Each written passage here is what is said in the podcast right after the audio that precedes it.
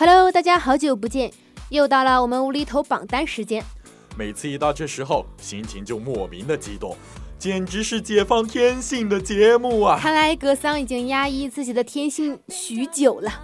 哎，话说一年一度的光棍节又要到了，大家是准备买买买，还是实力虐狗啊？每次到了光棍节，就有特别多的段子吐槽。我还专门查询了百度百科，说其实啊，设立这个光棍节是上帝的意思，耶稣诞生那天，也就是公元元旦。原始光棍节即三条光棍节诞生了，此后每年的这一天都会成为一些光棍纪念的日子。所以这个节日其实是为了哀悼耶稣打着光棍来世上，是吗？哈哈，对啊，一月一日是小光棍节，一月十一日和十一月一日是中光棍节，十一月十一日是大光棍节，带十一尾年份儿的十一月十一日是超级光棍节。一想到要过那么多光棍节，我整个人都不好了。那就赶快找个女朋友嫁掉呀！那也得找得到啊，还得人家同意呀。一定是你打开的方式不对，感觉现在男生告白都是千篇一律，一句我喜欢你，这样就想拿下妹子，简直弱爆了。那应该怎么说？求大神科普。听着，美女你好，初次见面，月薪三万，不打老婆，房产写你名，我妈会游泳，你若难产先保大，让我做你狗好吗？哈哈，不过这些都是网上的段子了。大家如果真的这么说的话，应该，呃，也不会有人会拒绝吧。好了，闲扯这么多，我们就言归正传吧。今天第一个榜单呢，就是揭露真相的时刻——高校专业单身率排行榜。第一名，计算机科学与技术，单身率百分之四十二点三。第二名，土木工程，单身率百分之四十一点七，并列第二。机械工程，单身率百分之四十一点七。第四名，信息安全，单身率百分之四十点九。第五名，网络工程，单身率百分之四十点七。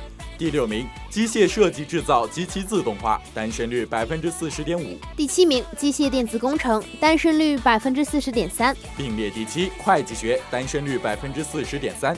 第九名，电子信息工程，单身率百分之四十。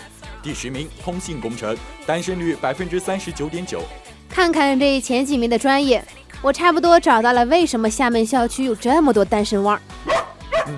单身率较高，主要集中在电子信息和机械两部分，所以作为过来人的我表示，程序员一身黑呀！哎，这真是来自过来人心里的呐喊呐。那么说完了专业单身率排行榜，第二个榜单就是由新浪数据最新调查显示的各高校单身率排行榜。第一名，广东工业大学，单身率百分之三十三点四五。第二名，广西大学，单身率百分之三十三点零九。第三名，华中科技大学，单身率百分之三十二点五六。第四名，呼伦贝尔学院，单身率百分之三十二点三八。第五名，清华大学，单身率百分之三十一点九六。第六名，广州大学华软软件学院，单身率百分之三十一点五五。第七名，贵州理工大学，单身率百分之三十一点三九。第八名，北京大学，单身率百分之三十一点三一。第九名，牡丹江师范学院，单身率百分之三十一点三零。第十名，云南林业职业技术学院，单身率百分之三十一点二五。然而，在这排行 TOP 一百中，我竟然没有看到华大的名字，这不科学呀！哎呀，不要在乎这些细节啦，榜单的数据来源于网络，可能会有偏差。不过，咱看看这些学校，大概就能分析出为什么单身率这么高。其实很大一部分原因呀，是学校男女比例严重失衡造成的。没错，本来以为念了大学可以好好谈个恋爱啥的，可来到学校一看这男女比例，真正是心痛到无法呼吸呀！哈哈，自从步入厦门校区，跟异性说的最多的几句话就是这个、这个，还有这个，再加六毛三的米饭，谢谢阿姨。阿姨这是躺枪呀！其实不光是部分严重失衡的高校，整个社会的男女比例也是极度的不平衡。这不，前一段时间的一个新闻标题就足够吸引人了：中国光棍危机，二零二零年或全面爆发，单身男性上千万。此时配图文字应该是吓死宝宝啦！呃，根据国家统计局公布的数据，二零一四年末。中国大陆男性人口七万零七十九万人，比女性多三千三百七十六万。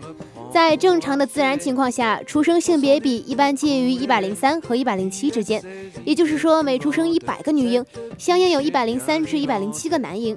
中国的出生性别比在一九八零年代之前基本正常，在一九八二年为一百零七，但之后迅速攀升，一九九零年达到一百一十一点三，两千年升至一百一十六点九，到零四年更高达一百二十一点一八。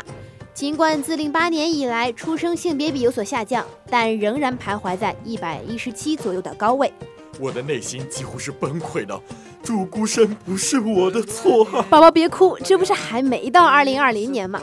到二零二零年再哭也来得及，到时候给你递个手绢，趁着为时不晚，赶快找个女朋友吧。此时单身女子的内心独白应该是：我差点笑出来。其实单身并不可怕。可怕的是，你因为单身而对自己失去信心，从而丧失了爱与被爱的动力。没错，千万不要因为还没有准备好就错过这一生。趁着单身奋斗吧，只有自己努力，才能遇见更好的人。好了，今天的无厘头榜单到这里就全部结束了。播音：格桑、宋佳，企业采编：晶晶、机务：印威，共同感谢您的收听。我们下期节目再见，再见，拜拜。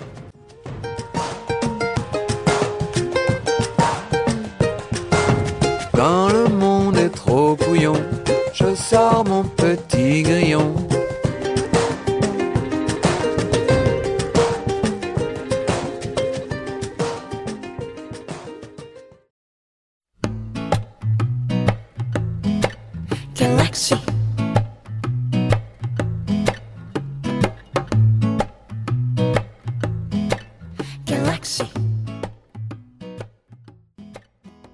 Hello，大家晚上好，我是圆圆。嗨，大家好，我是根葵。好久不见啊，终于又迎来了我们一学期一度的 Oh My God 专题节目，不知道大家作何感想啊？我的感想就是，我们的采编晶晶又懒得写稿了。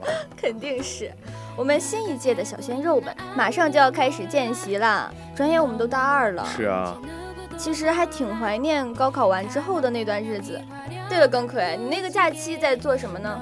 我那个假期当然在考驾照了。高考完不是一般都要考驾照吗？经历了驾校和军训的双重考验，导致一个上到大三的我到现在还没有白回来。确实，好多人都去考驾照了。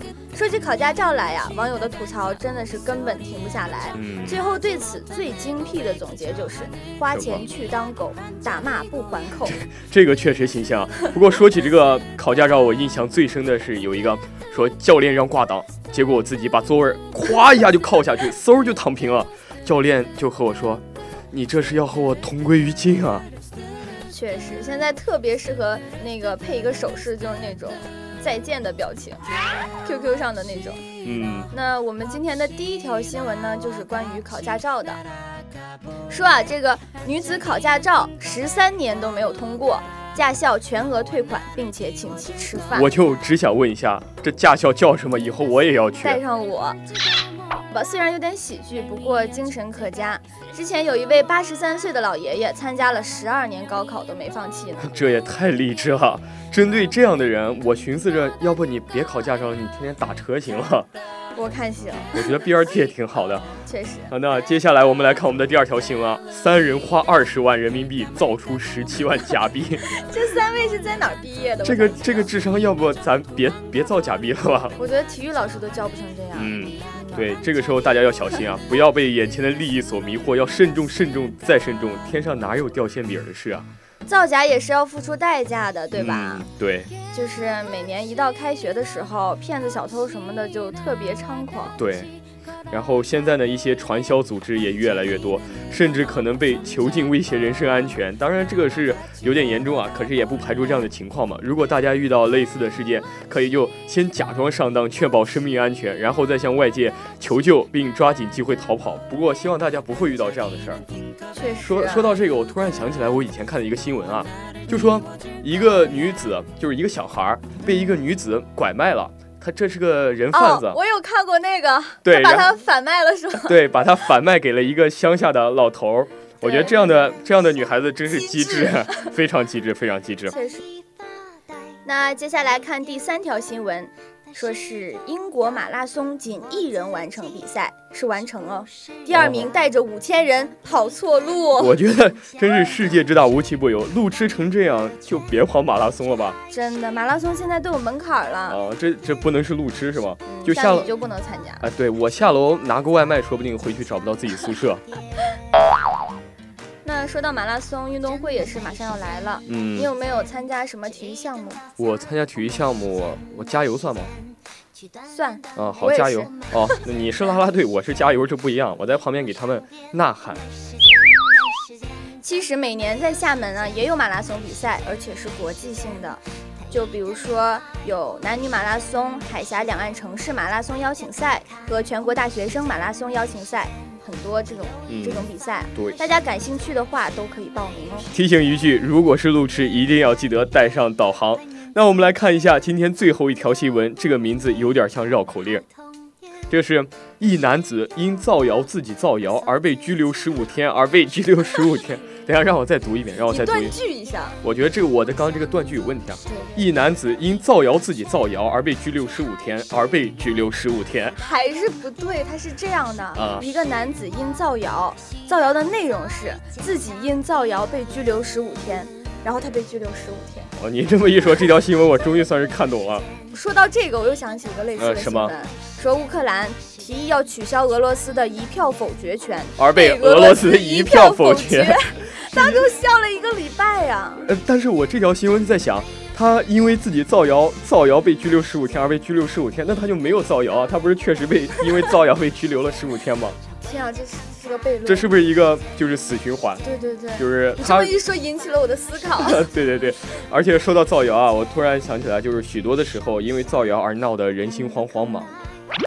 所以说撒谎是有风险的，嗯大家造谣需谨慎。对，而且现在网络这么发达，很容易就以讹传讹，造成不好的后果和影响，所以要在这里给大家小小提个醒了。嗯，没错。那我们今天的 Oh My God 事件就到这里，和大家说再见了。播音圆圆，播音根葵，写采编晶晶，机务尹威，共同感谢您的收听，我们下期同一时间再见。